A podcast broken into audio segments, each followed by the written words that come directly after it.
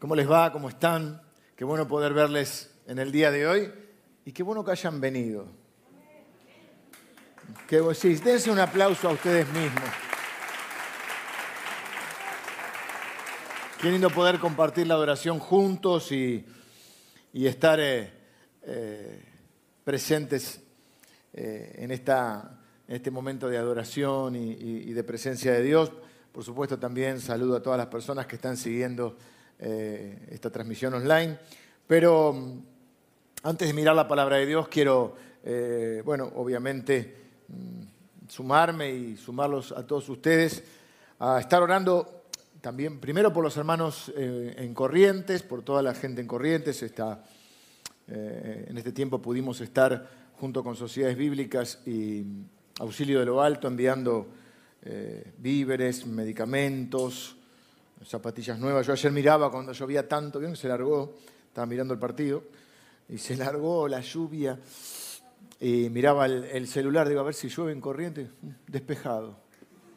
Pero no, pero estuve mirando que esta semana va a llover varios días y también habrán visto cómo festejaban las personas, los bomberos, todos estos días de, lluvia para aplacar el fuego. Así que eh, oramos por nuestros hermanos en corriente. También por la paz en toda Europa Oriental, lo que está pasando en Ucrania. También pensaba en nuestra iglesia hay muchas personas de origen ucraniano, que nosotros, bueno, como está todo ahí, le decimos rusos, pero no, no, no, no es lo mismo. Evidentemente hay problemas. Entre, yo estaba Emilio, Dorita y bueno, otras familias amigas, y pensaba, ¿tendrán familia allá? Así que este, orando también por la paz eh, en, el, en, el, en, el, mundo y sobre todo en, en Europa Oriental. También contarles que la estuvieron pasando mal en el norte, nuestros hermanos, allí, este, bueno, un grupo de hermanos de la iglesia partió el día jueves, eh, estarán regresando seguramente entre mañana y el martes a Santa Victoria, en Salta, eh, visitando la iglesia. Con la iglesia estamos trabajando conjuntamente con esa iglesia y con esa iglesia también trabajando en todo lo que es la comunidad del Bravo, así que también enviamos cosas. Y, pero sobre todo este viaje fue un viaje más pastoral, más relacionado con seguir trabajando y apoyando la obra del Señor eh, donde Él nos mande. No es el único lugar, comento porque justo es el viaje esta semana. Bueno, eh, el domingo pasado comencé, eh, sin, sin, querer queriendo, una serie, hablamos de perder para ganar y vimos que cuando creemos que perdemos en Dios, con Dios siempre se gana. Y vimos también que la Biblia tenía diferentes acepciones para la palabra mundo, la creación, las personas, Dios amó al mundo, y también la creación, las personas, y en tercer lugar, el mundo como un sistema de valores, como una forma mm, de, manejarse en la vida, ¿no? un sistema que en muchas ocasiones se opone o es diferente al sistema del reino de Dios. Y, mm, y que no somos mejores que nadie, pero sí que está el deseo en nuestro corazón, los cristianos, que al fin y al cabo la palabra significa seguidor de Cristo, queremos vivir de acuerdo a los principios de Dios, de Cristo, y los que están en la palabra de Dios, en la Biblia, que creemos que ha sido inspirada por Él. En ese sentido, la Biblia también entonces habla del mundo como ese sistema diferente a lo que es el reino de Dios. Jesús lo va a explicar mucho, o va a utilizar una fórmula para enseñar, donde él dice, oísteis que fue dicho, pero yo os digo. La gente, eh, por supuesto es una generalidad porque estamos hablando de un sistema, ¿no? La gente en este mundo, los gobernantes se manejan de una manera, pero entre nosotros va a ser de otra manera. ¿Oíste que fue dicho ojo por ojo y diente por diente? Aún eso estaba en el Antiguo Testamento. Es una manera de manejarse. Me la sé, te la devuelvo. Que ya era mucho más piadosa de lo que era hasta ese momento, porque antes era, me haces algo chiquito y no sé, me haces algo y te mato toda la familia. O sea, era una devolución. Entonces, el ojo por ojo y diente por diente eh, fue un primer paso a decir, bueno, no devuelvas más de lo que te hicieron. Pero viene Jesús y amplía el concepto y dice, no, no, cuando te, te golpeen una mejilla, pone la otra. Epa, no es lo que aprendí. Oíste que fue dicho, pero yo os digo. Y el domingo pasado hablamos de perder para ganar, porque todo el mundo quiere ganar. Todo el mundo, todo el mundo, si me escucha mi mamá, que me debe estar escuchando, siempre todo el mundo es una expresión muy injusta. ¿eh? ¿Y cuánta gente conoces? Cuando se dice mamá, todo el mundo lo hace. ¿Cuánta gente? Pero en el sistema de este mundo, lo importante es ganar. En el sistema de este mundo es poder sacar la mayor ventaja al menor costo. Y el que no la gana la empata.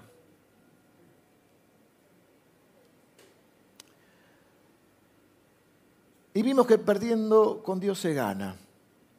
Hoy quiero hablarles, eh, ah, surgió una serie porque bueno, los chicos creativos le pusieron el reino del revés, porque muchas veces el reino de Dios es el reino del revés. Y vamos a hablar de un, mensaje que no va a ser tan popular, no creo que me lleve los grandes aplausos, no me interesa hasta la palabra de Dios, que es morir para vivir. En la vida podemos encontrar diferentes enemigos, obstáculos, Watchman Nee, un escritor hace muchos años, decía que había tres enemigos, el diablo, el mundo y la carne. El mundo como ese sistema, ¿no? No hay que tenerle miedo al mundo, estamos en el mundo. ¿Mm? Pero, sino como ese sistema. Y la voy a hablar de esta, de esta cosa que Pablo describe como una lucha interior, casi una guerra civil entre nosotros. Porque nosotros nacemos obviamente, como seres humanos, y nuestra naturaleza es una, naturaleza pecaminosa. A partir de la caída del ser humano, todos nacemos con esa naturaleza pecaminosa. Pero en un momento de nuestra vida nos encontramos con Cristo. Y Él cambió nuestra vida, cambió nuestro corazón. Y cuando nosotros ponemos nuestra fe en Él, le reconocemos como Señor, Salvador y Cristo, la Biblia dice que es tan profundo lo que sucede dentro nuestro, que la Biblia lo llama un nuevo nacimiento, la muerte a una vieja vida y el nacimiento a una vida nueva. Con eso la Biblia dice que Dios nos da un nuevo corazón. ¿A qué se refiere? Que tenemos nuevos deseos, pero que no anulan todavía nuestra otra naturaleza. Es decir, a partir de que nacemos de nuevo, recibimos el Espíritu Santo, un nuevo corazón, recibimos el regalo de la vida eterna. Dice la Biblia que comenzamos a ser participantes de la naturaleza divina. Por eso ahora, en este nuevo corazón, que no somos mejores que nadie, vuelvo a aclarar, pero sí tenemos ahora el deseo de hacer cosas que antes no teníamos, porque ahora queremos agradar a Dios. Si no, díganme qué hacen ustedes un domingo con este día de lluvia a las 11 de la mañana en la iglesia. Es más, cosas que antes nos enorgullecían, capaz que antes nos acostábamos cuando éramos jóvenes. Hoy, la primera reunión es a las 9 de la mañana, esos benditos que vinieron a las 9 de la mañana. Cosas que antes nos enorgullecían o contábamos como una gracia, ahora nos avergüenzan. Y viceversa. Ahora queremos hacer cosas que antes no, no estábamos dispuestos a hacer, como perdonar a quien nos ofende, como entender cuando alguien se ríe de nosotros o nos trata de locos y decir, bueno, yo también alguna vez pensé que esta gente estaba loca y me tuvieron paciencia. Cuando uno nace de nuevo es participante de la naturaleza divina, pero convive con la vieja naturaleza. Pablo va a decir, tenemos este tesoro en vasos de barro. El problema es cuando el cristiano cree que el tesoro anula el vaso de barro. Seguimos siendo un vaso de barro.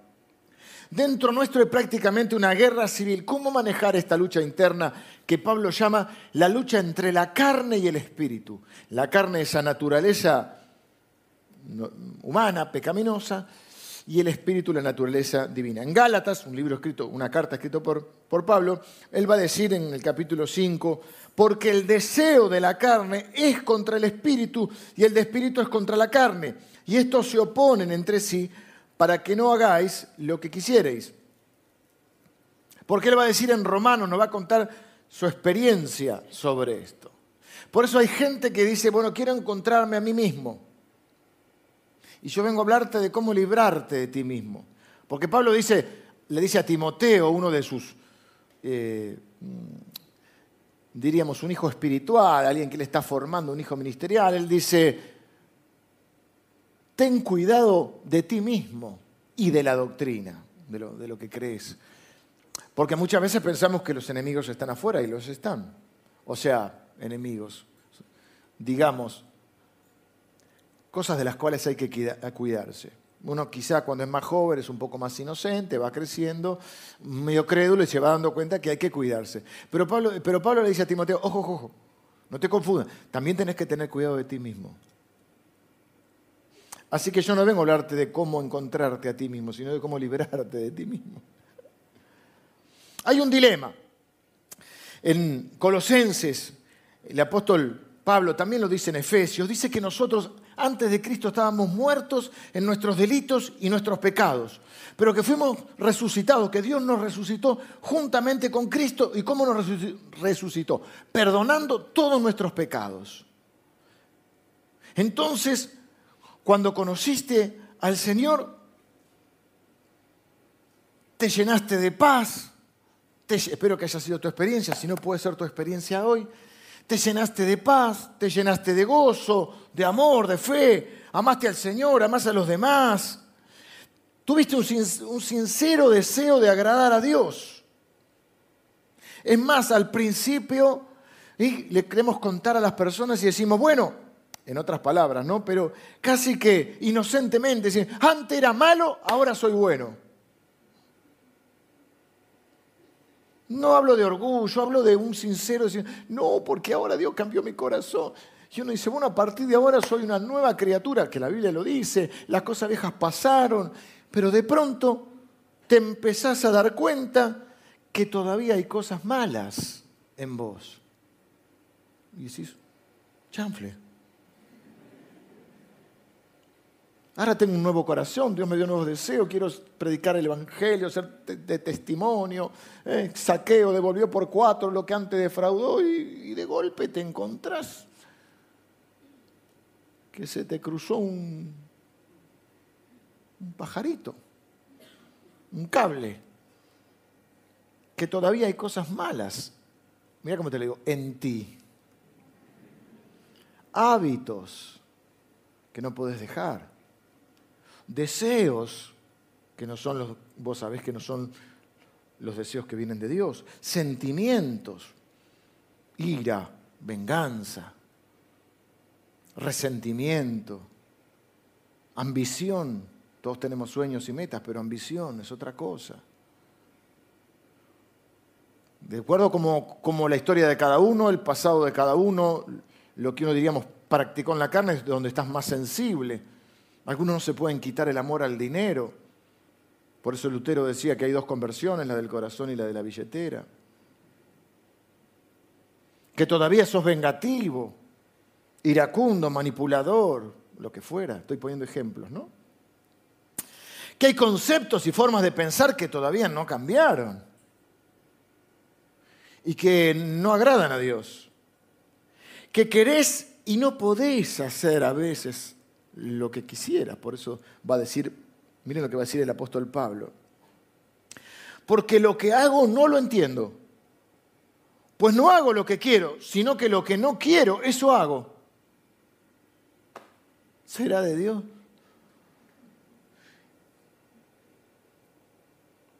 Versículo 21 dice, así que queriendo yo hacer el bien, hallo esta ley, que el mal está en mí.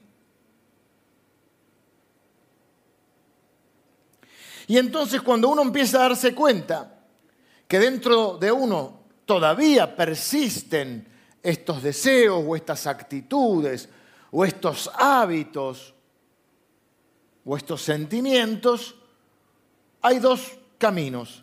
Algunos se acostumbran. No te comas el verso, como dice la...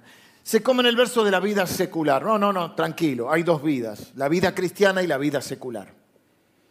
Entonces, para la vida cristiana tenemos una ropa. Yo eh, vengo fachero, estoy fachero. No voy a venir en pijama, pero no me refiero a eso. Pero vos sabés lo que me refiero. No, no, hay una ropa para el domingo, un estilo de ropa para el domingo. Hay un estilo de ropa para la semana. Hay un lenguaje para el domingo. ¿Cómo estás, hermano, en victoria total y aplastante? En la victoria de Cristo. No está mal, pero digo, pero en la semana A veces en la semana, a veces cuando salís se te cruza el colectivo, el uno. Aparece el monstruo, la bestia indomable. Digo, ¿y dónde salió eso? Si recién estaba, quiero vivir para ti, Señor. No, es la vida secular. Hay una ética acá, pero hay una ética en la semana, una ética en los negocios, una ética en el manejo del dinero, una ética en el comportamiento en la, casa. Se atendía el teléfono antes, cuando había teléfonos ¿eh? y decía a la familia, canten coritos que llamó el pastor.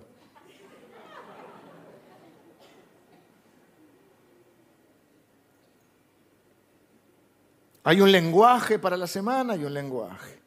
Hay una ética para la semana. Y entonces está el que se acostumbra y está el que se frustra y empieza a pensar, che, pero yo no soy cristiano. Porque este no es un mensaje de palo, este es un mensaje, espero que sea liberador, aunque es desafiante. Uno empieza a decir, yo soy un hipócrita. El Evangelio no funciona. Dios no es verdad, o yo no me convertí. Soy un falso. ¿Qué me pasa? ¿Cómo puedo estar recién quiero vivir para ti, no sé, digo, en alguna canción así, y ahora salgo y me subo al auto, lo primero que hago es discutir con mi mujer? Y seguirla y seguirla. Nada de pedir perdón. Nada de reconocer. Otra cosa muy fuerte de la carne es el orgullo. Esto es lo que vivió Pablo. Entonces estábamos muertos, fuimos resucitados y ahora estamos frustrados. Yo pensé que todo eso desagradable se me iba a ir, pero resulta que hay una parte que sigue dentro mío. Ahora sí está el deseo de, agradar a Dios. Por eso Pablo dice, lo que quiero hacer, lo bueno, quiero hacer lo bueno y no puedo, a veces, ¿no? Miserable de mí. Y si no entendemos esto, el que se frustra mucho lo que hace está el que se acostumbra y entonces, porque vamos a decir algo, la evidencia de un encuentro con Cristo es el cambio. No puede ser que 20 años, 10 años y no cambió nada en tu vida. No puede ser que Dios no, no, moldee nuestro carácter. No puede ser. seguimos en proceso, nadie es una obra terminada. Pablo dice, yo, pretendo, yo mismo no pretendo haberlo alcanzado, pero una cosa hago, mm, olvidando lo que está atrás, prosigo al blanco. O sea, la evidencia del encuentro con Cristo es un cambio. Por supuesto, soy un pastor de la gracia y creo que siempre Dios nos da infinitas oportunidades. A veces la gracia no te libera de las consecuencias. Dios te ama siempre, pero a veces hay que enfrentar las consecuencias de nuestras acciones. Pero si no hay cambio, no hay nuevo nacimiento. La evidencia de un nuevo nacimiento es el cambio. Ahora es un cambio progresivo. Me gusta decir que Dios te salva un día, pero la conversión es un proceso. Ahora, está el que se frustra porque todavía tiene, si no comprende esa guerra que se está produciendo dentro, la que Pablo llama la, lucha entre la carne y el espíritu,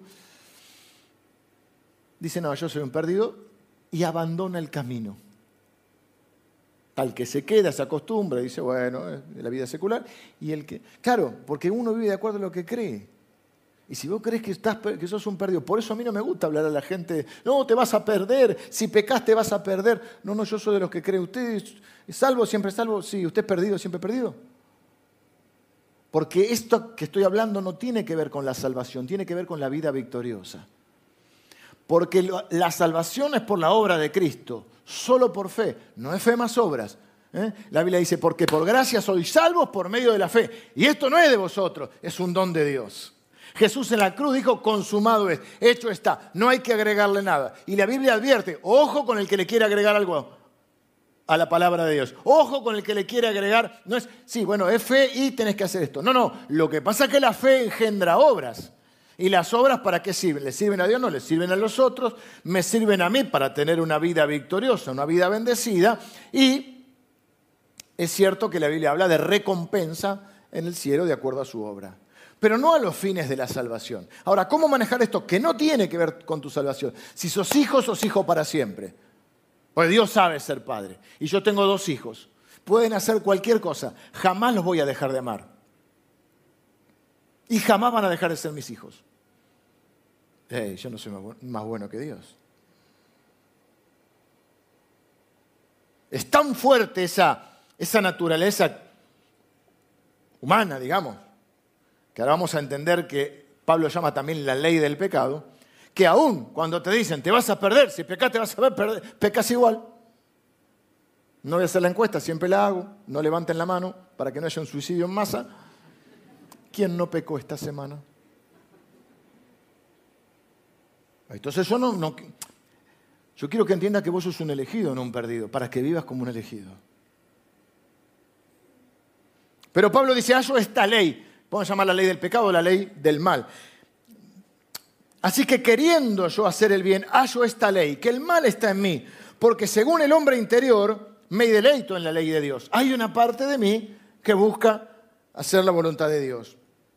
Pero veo otra ley en mis miembros que se revela contra la ley de mi mente y que me lleva cautivo a la ley, la ley del pecado, le llama acá, que está en mis miembros. Miserable de mí, ¿quién me librará de este cuerpo de muerte? Vamos a quedarnos acá.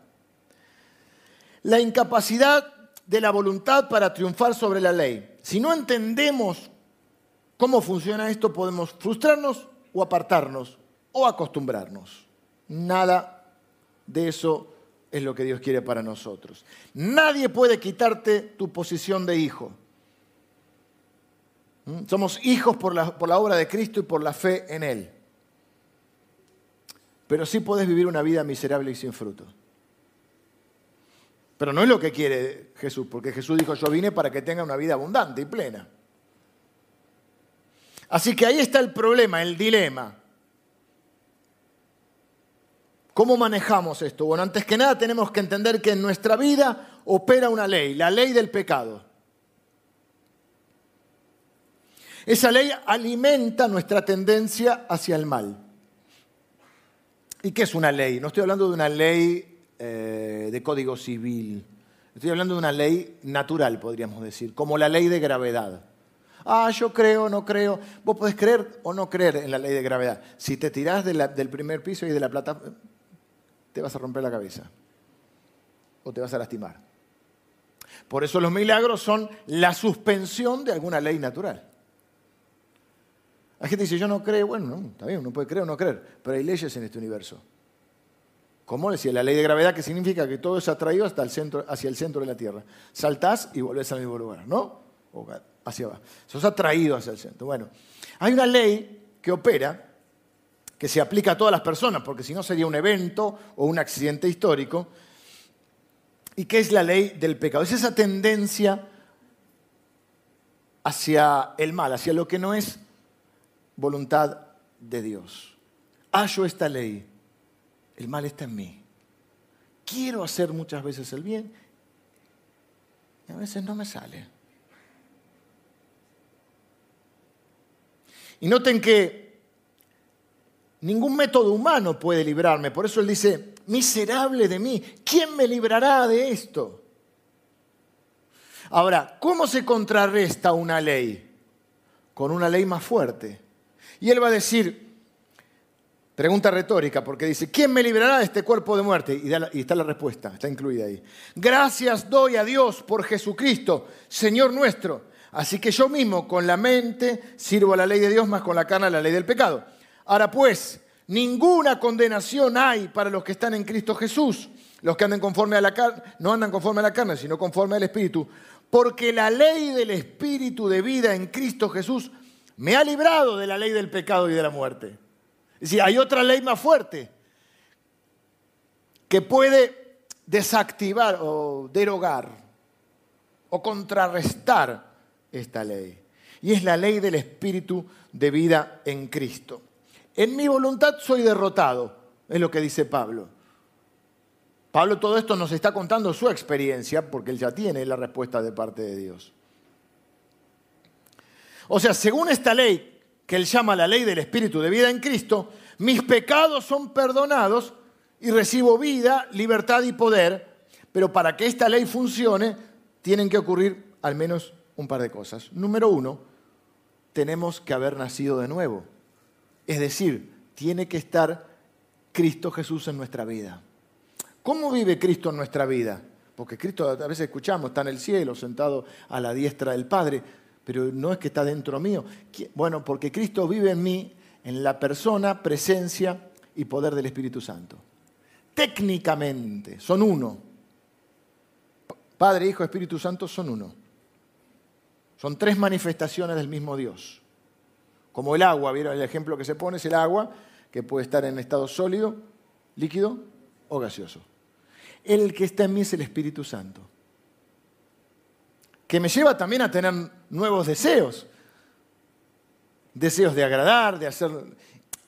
Es más, vamos a diferenciar, porque hay, cristianos que viven con culpa, y este no es un mensaje de culpa, dije. Vamos a diferenciar culpa de arrepentimiento. Porque la culpa no es de Dios. La culpa es, hago algo mal, o pienso, hago, o digo algo mal, me siento mal, pero lo sigo haciendo. Eso es culpa. Vivo una vida miserable, culposa. Abunda en ámbitos religiosos. Que es por tu culpa. Y uno, y bueno, uno se siente culpable. Uno es culpable. Pero tiene, somos en Cristo libres de la culpa. Porque hay otra cosa. La culpa no viene de Dios. Es más, Dios no es el acusador. Jesús es el abogado defensor. Dios es juez justo. La Biblia dice que el acusador ya sabemos quién es, ¿no? El arrepentimiento es otra cosa. El arrepentimiento es bueno.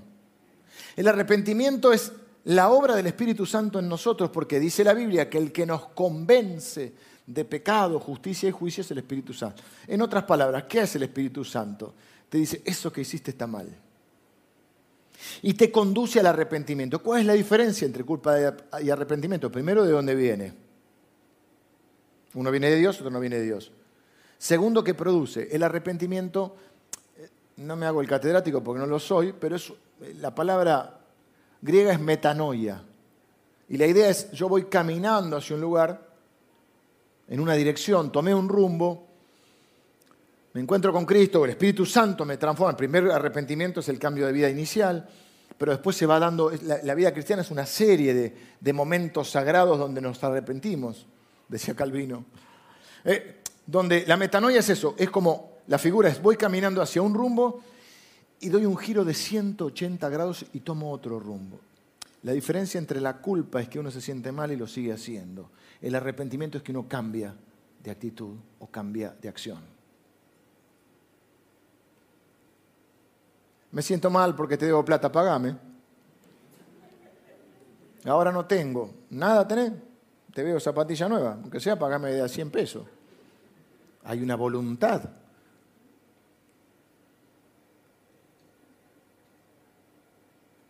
Me siento mal, te estoy comiendo el pedazo de torta.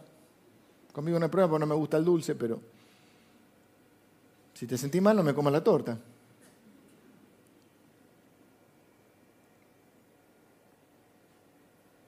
el arrepentimiento te lleva al cambio. Por eso la Biblia dice, si confesamos nuestros pecados, nos arrepentimos, Dios es fiel y justo para perdonarnos. Para que esta ley funcione, primero tengo que haberme encontrado con Cristo. Tengo que haber nacido de nuevo. Si no, no tengo el Espíritu. Y si no tengo el Espíritu, no puede obrar en mí la ley del Espíritu de vida en Cristo. Segundo, tengo que reconocer y ahí vamos a elaborar el hueso con los minutos que me faltan. Tengo que reconocer que hay áreas en mi vida donde no estoy viviendo, que está, hay áreas en mi vida que está operando la ley del pecado. Hay áreas en mi vida donde no está gobernando Dios. Y ahí ya no te gusta tanto. Solo con Él viviendo en mí es posible que Él llegue a reinar en mí.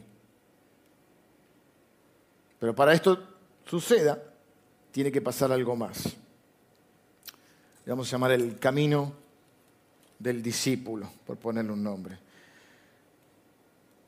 Lucas, en el Evangelio de la biografía de Jesús, eh, Lucas capítulo 9, versículo 23, Jesús les dice a los que le estaban siguiendo, eh, a los suyos, si alguno quiere venir, este muchos que conocen la Biblia lo van, a, lo van a conocer, este versículo, si alguno quiere venir en pos de mí, niéguese a sí mismo, tome su cruz y sígame. Esto está hablando a sus discípulos, o sea, eran salvos, pero tenían algunos problemas, como nosotros. Esto es importante. Dios te salva, o Jesús te salva, para que puedas seguirle. No es que tenés que seguirle para ser salvo, no es un juego de palabras. No es si yo le sigo y cumplo con todo esto, voy a ser salvo. No, Dios te salva para que vos puedas seguirle. Si no, sería imposible. Por eso te da el Espíritu Santo, porque no es, ¿eh? es, el es el tesoro en vaso de barro. Niéguese a sí mismo. ¿Qué es negarse a sí mismo? Pues eso no es un mensaje tan popular, porque hoy vivimos en una sociedad que te dice que vos tenés que hacer lo que sentís porque si no sos hipócrita y que tenés que pensar en vos. Y el niéguese a sí mismo no es dejar de sentir, pero es en muchas ocasiones no hacer caso de uno mismo. No dejarme gobernar por mis sentidos. Es decir, tengo que tomar la decisión en esta área de mi vida. ¿Me va a gobernar la carne o me va a gobernar el espíritu? ¿Y cómo me niego? Pues sabiendo de dónde viene. Y los que tenemos el Espíritu de Dios, sabemos lo que está bien y lo que está mal. No estoy hablando de moral, estoy hablando de vida espiritual, porque la moralidad cambia. La moralidad cambia según las épocas y según los contextos. Hay cosas que para una sociedad son inmorales y para otras son morales. Y hay gente, en nuestros parámetros eh, de nuestra cultura occidental, por así llamarlo, que sin tener a Cristo vive una vida íntegra y moral. Por eso digo, no estamos diciendo que somos mejores que los demás. Estamos diciendo que queremos vivir por los parámetros de Dios. Pero hay cosas que en nuestra cultura ahora no se ven como moral y antes sí. Por poner un ejemplo, la poligamia. O viceversa, hay cosas que para nuestra cultura occidental moralmente son aceptadas y en una cultura oriental no son aceptadas. Como que la mujer descubra el rostro, por decir. Así que yo no estoy hablando de moral, estoy hablando de una vida espiritual, una vida que quiere vivir de acuerdo a los parámetros de Dios. Y el Espíritu Santo te convence. Claro, cuando se te endurece la conciencia te cuesta más escucharlo. Por eso dice la Biblia que hay que ejercitar los sentidos espirituales, así como ejercitas el cuerpo. O espero que a mí me mandan a caminar, les conté el otro día, tengo que caminar, parezco Forrest Gump, voy, voy. Pero me gusta también hacer un poco de fuerza porque si no hace fuerza, bueno, no importa. Tenés que hacer fuerza. Cuando te pones grande, tenés que...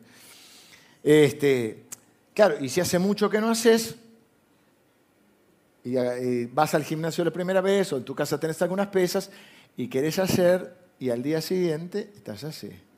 Acá te duele, ¿viste? Cuando hiciste pecho. ¿eh? Si jugaste al fútbol y hace mucho que no jugás, al día siguiente te duele todo. No estás ejercitado. Los sentidos espirituales hay que ejercitarlos también. En el momento en que nos damos cuenta que hay un área de nuestra vida que no está siendo gobernada por Dios y está trayendo deshonra a Cristo, es el momento en que tengo que negarme. Es Jesús diciendo, Padre, si es posible, pasa de mí esta copa. ¿A qué se estaba refiriendo? A la cruz. No está mal orar así. En mi voluntad no, no, ando con muchas ganas de ir por la cruz. Pero no se haga mi voluntad sino la, sino la tuya. Eso es, glorifícate en mí, Padre. Tú en mí, yo en ti, empieza a ir como un tú en mí, yo en ti. ¿Qué está diciendo? Si la voluntad coincide con la tuya, bueno, es fantástico. Pero cuando no coincide es el problema. Es contrario a este mundo que te enseña a moverte por tus sentidos. Tenés que hacer lo que vos sentís, si no sos un hipócrita. La única, este, lo, único que importa es, es, tu bienestar. Y justamente la, razón por la, la única forma de negarnos es por amor. Por amor a Cristo, por amor a los demás. La única forma de renunciar a, la vida del yo es, eso. Es, amor es vivir por los intereses del otro, es lo que no entienden muchas personas en la relación, por ejemplo, matrimonial, porque lo contrario al amor es el egoísmo. Entonces me hace feliz, estoy con vos, ya no me hace feliz, no estoy más con vos.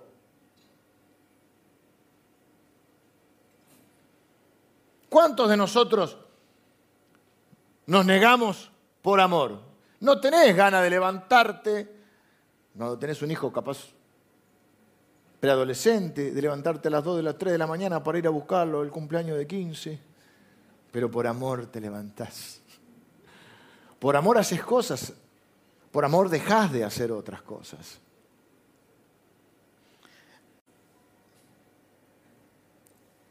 Cada uno niéguese a sí mismo, es decir, puestos a elegir, voluntad de Dios, voluntad mía, yo me someto, ¿eh? no hago caso de mí mismo. Y lo segundo, tomar la cruz. Y acá es donde viene lo de morir para vivir. Muchas veces el apóstol Pablo decir, cada día muero. Morir, en otro pasaje dicen, hagan morir lo terrenal en ustedes. Lo, está hablando lo mismo, con otras palabras. Morir a los viejos deseos de la carne. Del pecado, o mejor dicho, de los pecados, necesito perdón. Ahí se aplica la sangre de Cristo. Del pecado que mora en mí, necesito liberación. Y eso es la cruz. Le aplico la cruz de Cristo. Por eso dijo Jesús a sus discípulos, ¿eh? a, los que creían en Él, perdón. Le dice, si ustedes quieren ser verdaderamente mis discípulos, tienen que permanecer en mi palabra y conocerán la verdad y la verdad los hará libres. Morir es ese proceso en la vida del discípulo que viene como resultado de una decisión de negarse a uno mismo, renunciando a nuestra propia voluntad con el fin de que Cristo sea glorificado y la voluntad de Dios sea hecha en mi vida. Vamos a poner algunos ejemplos para que no sea. Entonces, yo teología no quiero, yo quiero práctica. La teología es lo más práctico que hay, porque todos hacemos teología. Todos tenemos una idea de Dios, una idea del mundo, una idea de nosotros. Y vivimos de acuerdo a lo que creemos. Vamos a suponer que alguien, no de esta iglesia, de otra iglesia, tiene un problema con el orgullo, que es algo bastante común. O sea, no todos, estábamos con unos amigos el otro día y, uno dice, cada uno linkea por una parte. Bueno, linkea por lo del link, pero en realidad lo que estaba diciendo, nos reíamos porque bueno, era un término medio centroamericano, más que nuestro, no se usa tanto acá, que cada uno liquea, ellos dicen así, es como que cada uno pierde por algún lado, cada uno tiene una gotera. Las abuelas dirían, cada uno se le muestra, se le ve la hilacha por algún lado. No es lo mismo todos. De acuerdo a tu personalidad, a tu pasado, a lo que practicaste en la carne. Estás más sensible a algunas cosas. Por eso a veces luchamos, no tenemos las mismas luchas. A veces son las luchas generales. Hay gente que en su carne es más egoísta que otra. Hay gente que lucha con la mentira porque practicó mucho la mentira. Hay gente que lucha con, hábitos eh, en la moralidad sexual porque porque es donde más practicó. Hay gente que lucha con el orgullo, hay gente que lucha con la venganza, es muy vengativa, hay gente que lucha con la manipulación, hay gente que lucha con la ira, hay gente que lucha con la ambición desmedida, hay gente que lucha con, el, em, con la tendencia de, juzgar al otro, ¿no? no sé cómo se llamaría, pero vamos a suponer que esta persona de otra iglesia tiene un problema con el orgullo. Y Dios le dice, reconcíliate con tu hermano. No hay reconciliación si no hay disculpa. A veces en la disculpa uno se inculpa en pro de la relación. Tenés que pedir perdón. No quiero pedir perdón. No sé cómo te habla el Espíritu Santo. Yo empecé a reconocer en mí una forma que Dios me habla. No quiere decir que sea de todos. Que por ahí ah, digo algo o hago algo, a veces en el momento, inmediatamente. A veces pasa. Y a la noche me acosté y de golpe viene esto que dijiste, esto que hiciste. Y yo siento como un pinchazo acá. Tic.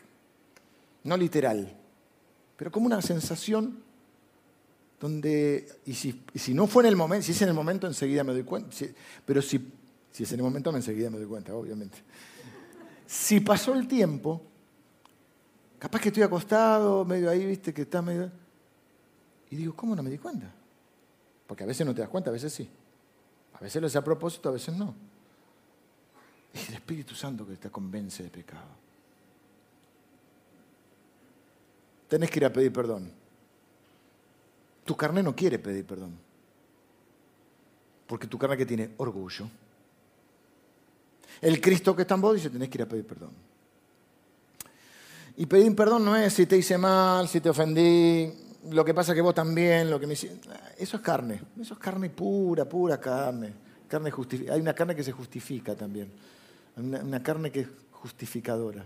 Hay carne con apariencia más piedosa que otra. Hay una carne que es bien, bien carnaza y hay otra que tiene apariencia de... Claro, el juzgar es carne y tiene apariencia de piedad. La justificación es lo mismo. No, lo que pasa que hay gente que habla en lenguas, pero son lenguas extrañas.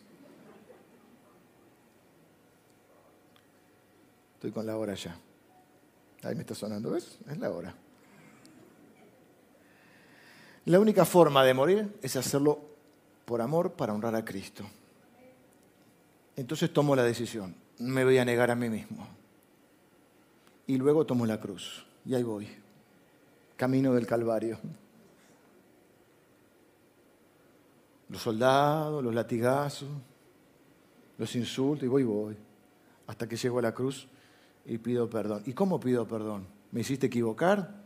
Lo que pasa que vos, no, no es, te pido perdón. Estuve mal. Lo que hice está mal.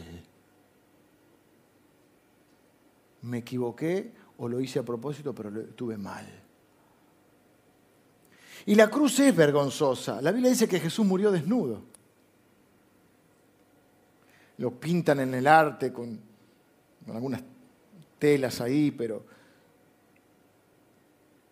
Y dice la Biblia, me encanta eso, porque entre las dos y las tres de la tarde, por ahí más o menos, dice la Biblia que las tinieblas cubrieron la tierra se estremeció, bueno, terremoto, todo, Dios muestra su dolor, su ira, pero también las tinieblas. Y yo me gusta pensar que Dios lo hizo para cubrir la desnudez de su Hijo. Y muchas veces nosotros no queremos exponer nuestra carne. No estoy hablando que le cuentes tus defectos a todo el mundo, sino que reconozcas donde tenés que reconocer. Porque es humillante, porque es sentirse desnudo, porque es sacarse la apariencia de que soy el gran siervo del Señor el gran cristiano, para reconocer que mentí,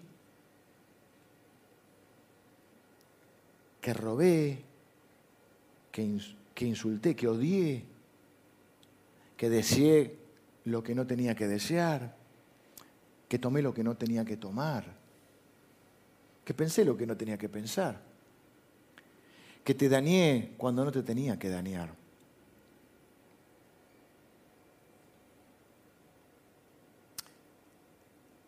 La carne opera en secreto, pero te humilla en público.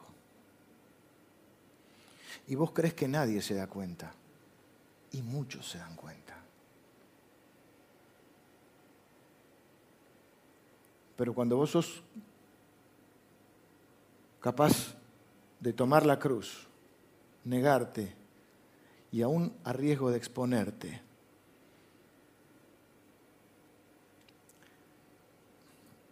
haces lo que tenés que hacer, Dios te cubre.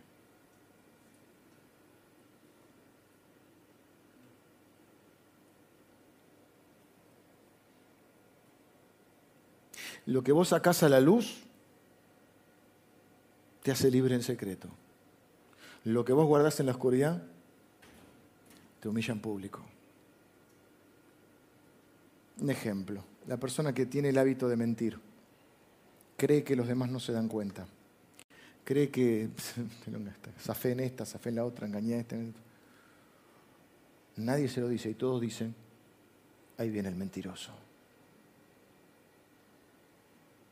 Así que no te enojes cuando alguien que te ama, tampoco es que tenés que mostrarle tus defectos a todo el mundo, no estoy diciendo eso.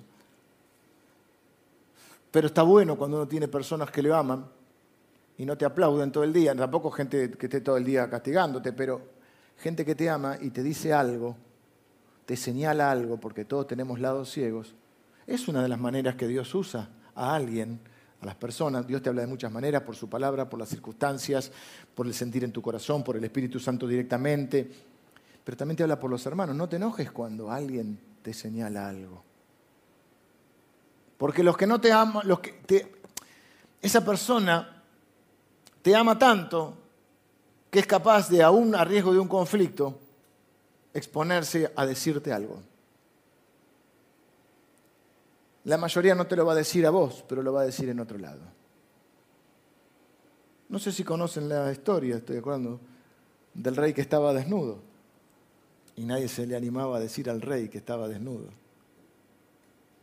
Hasta que un nenito, uno le había hecho, había pedido creo que un traje, ¿no? Quien hiciera el traje más lindo. Y uno le dijo, hice un traje que solo los inteligentes pueden ver. Uno que era un ladri y no hizo nada. Y el rey dice, yo no lo veo, pero si, claro, si digo que estoy desnudo, se van a dar cuenta que, que no soy inteligente. Entonces el rey decía, ¿vieron qué lindo traje? Y todos se hacían. Hasta que un niño dice, está desnudo. El rey está desnudo.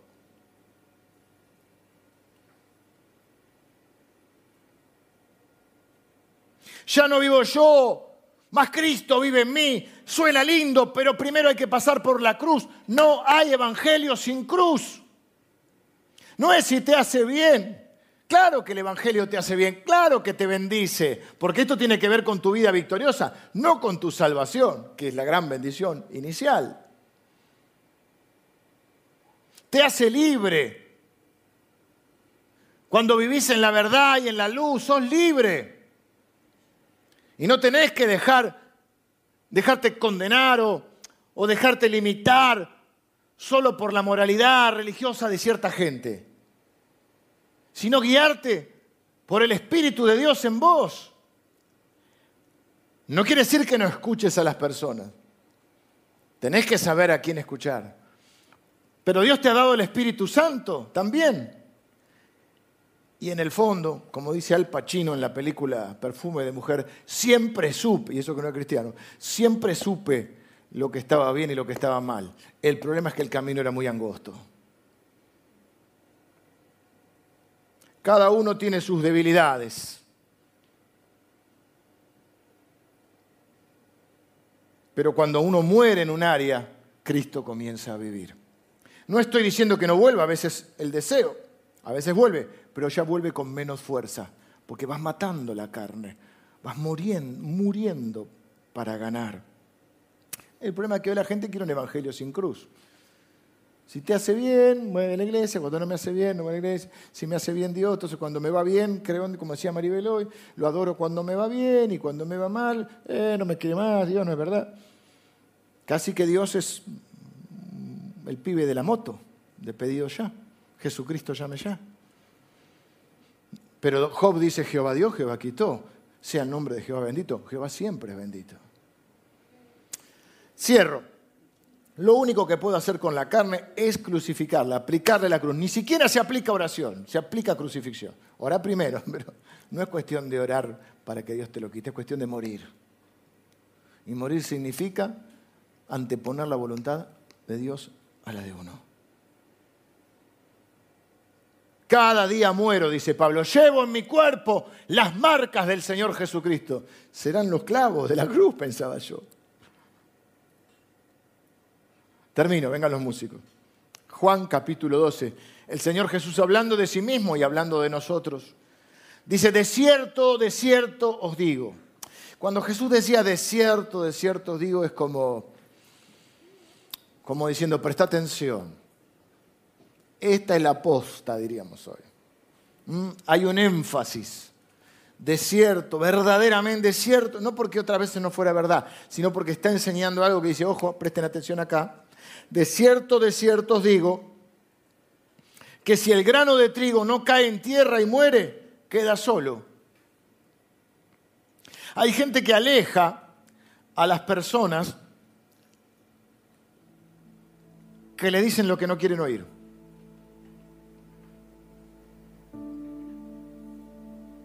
Ah, el pastor tiene una unción hasta que dijo algo que no te gustó. Si el grano de trigo no cae en tierra y muere, queda solo. Ah, te vas quedando solo. Si no quieres morir, nadie quiere estar con un egoísta. En tu casa te aguantan un poco más, pero en tu casa saben si sos o no sos.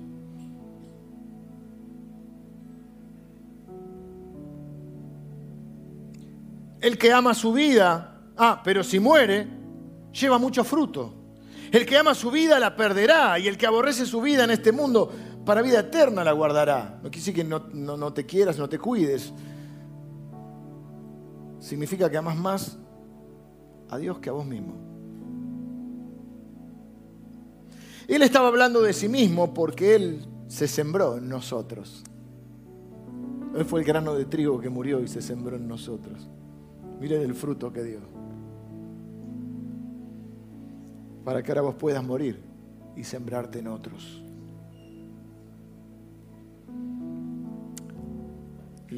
dos preguntas. La primera, casi una obviedad. ¿Has nacido de nuevo? ¿Está Cristo en tu vida? ¿Le entregaste tu corazón a Jesús? No estoy diciendo si tu papá, si tu abuelo, si tu esposa o tu esposo, no se puede, un tiempito se puede vivir con la fe prestada, después no se puede vivir con la fe prestada. Le entregaste tu vida a Jesús, te rendiste a Él. No estoy diciendo que seas perfecto, sino que reconociste que Jesús es el Señor, es el Salvador, es el que murió por tus pecados. Reconociste que sos un pecador que necesitas un Salvador. Naciste de nuevo. Pastor, y usted hace siempre el llamado, dice que levanten la mano, y uno no es salvo porque levanta la mano. No, ya lo sé, querido, querida, ya lo sé. Uno es salvo cuando nace de nuevo, pero tengo que dar la, oportunidad de que cada persona tocada por el Espíritu Santo se arrepienta de sus pecados y deje entrar a Cristo en su corazón. Sin eso, jamás podrás ser libre. ¿Libre de qué? De ti mismo.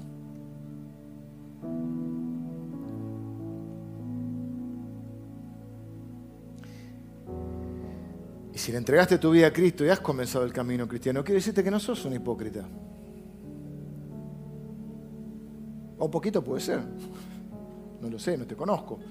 Pero probablemente, si estás acá, es porque tenés un deseo de agradar a Dios.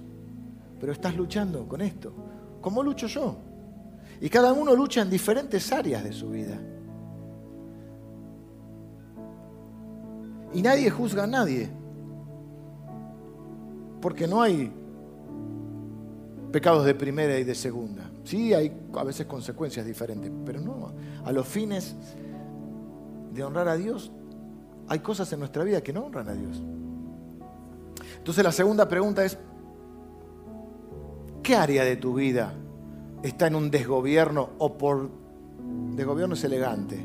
O está siendo gobernada por tu carne, por tu voluntad, pero no está siendo gobernada por Dios. No, lo que pasa que yo siento, lo que pasa que yo quiero, lo que pasa que yo deseo, y porque yo quiero ser honesto conmigo mismo, yo soy honesto conmigo mismo. Soy un cristiano y qué ser honesto conmigo mismo. Y si yo, o coherente conmigo mismo, soy un cristiano que quiere vivir por la palabra de Dios, no por lo que siente.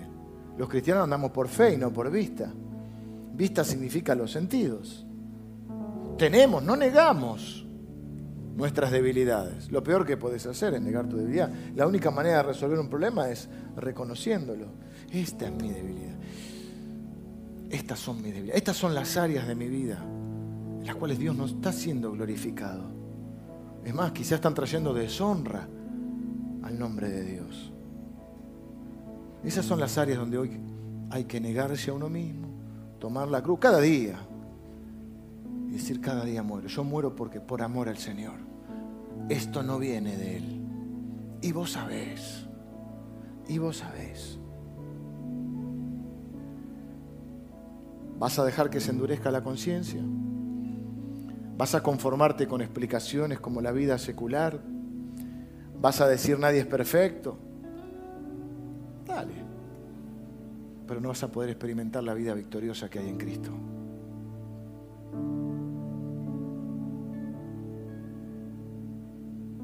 Glorifícate, Padre, en mí, dice Jesús. Qué bueno es que Cristo se pueda glorificar en nuestra vida. Entonces vamos a orar y preguntarnos juntos, o preguntarle al Señor, mejor dicho. Juntos me refería a que es un ejercicio que podemos hacer todos, pero individualmente. Quizás ya lo sabes, quizá el Espíritu te lo mostró, quizá te lo muestra ahora. Señor, ¿qué áreas de mi vida no están siendo gobernadas por ti? ¿En qué áreas de mi vida no se está cumpliendo tu voluntad?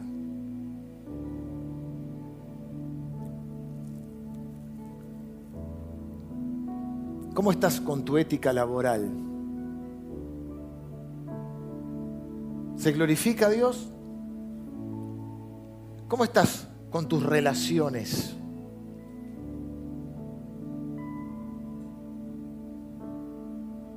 Matrimonio se glorifica a Dios? ¿O hay que pedir perdón? ¿Hay que ceder? ¿Hay que morir? ¿Cómo estás en la relación con tus hijos?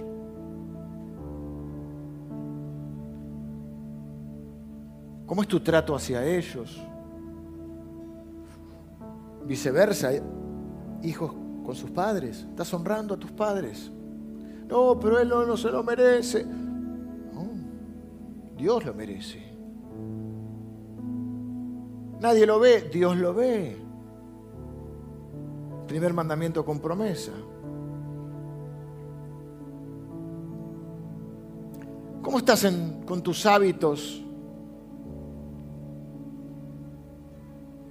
privados.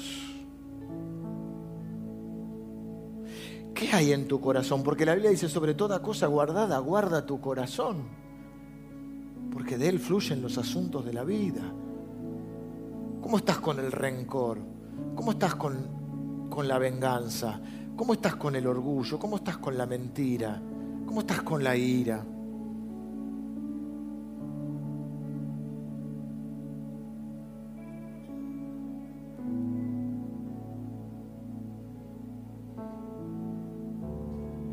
Decía el salmista, examíname, oh Dios, examíname. Y hoy estamos para eso, y no es muy popular, porque hoy es, vení que Cristo te va a dar todo. Pero no es magia.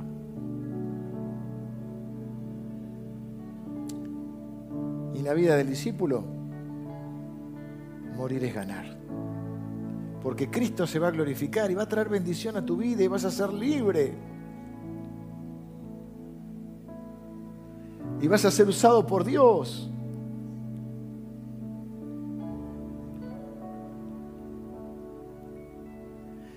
Y ese miedo a exponerte, Dios lo va a cubrir. Señor, bendigo a cada persona que hoy tiene el deseo en su corazón de ser un discípulo tuyo. Señor, de negarnos a nosotros mismos para tomar la cruz y seguirte. Examina nuestro corazón, Señor, examina nuestra vida, porque en verdad queremos honrarte, Señor. No queremos vivir en una actuación. de lo que pretendemos ser o de lo que alguna vez fuimos. Queremos vivir en la luz, en la verdad. Glorifícate en nosotros, Señor. Te entregamos esta área de nuestra vida, cada uno ora ahí. Te entrego esta área de, mi vida, en mis actitudes, sentimientos o hábitos o acciones. Este aspecto de mi vida, Señor, reconozco que está fuera de tu gobierno. Y yo me someto a tu... Muero ahora, Señor, muero para que tú vivas en mí y para que Dios sea glorificado. Señor, oro y bendigo a las personas que están orando de esta manera, sabiendo que te vas a glorificar en ellos y serán usados para llevar mucho fruto. En el nombre de Jesús oro. Amén. Amén. Que el Señor les bendiga, que tengan una buena semana.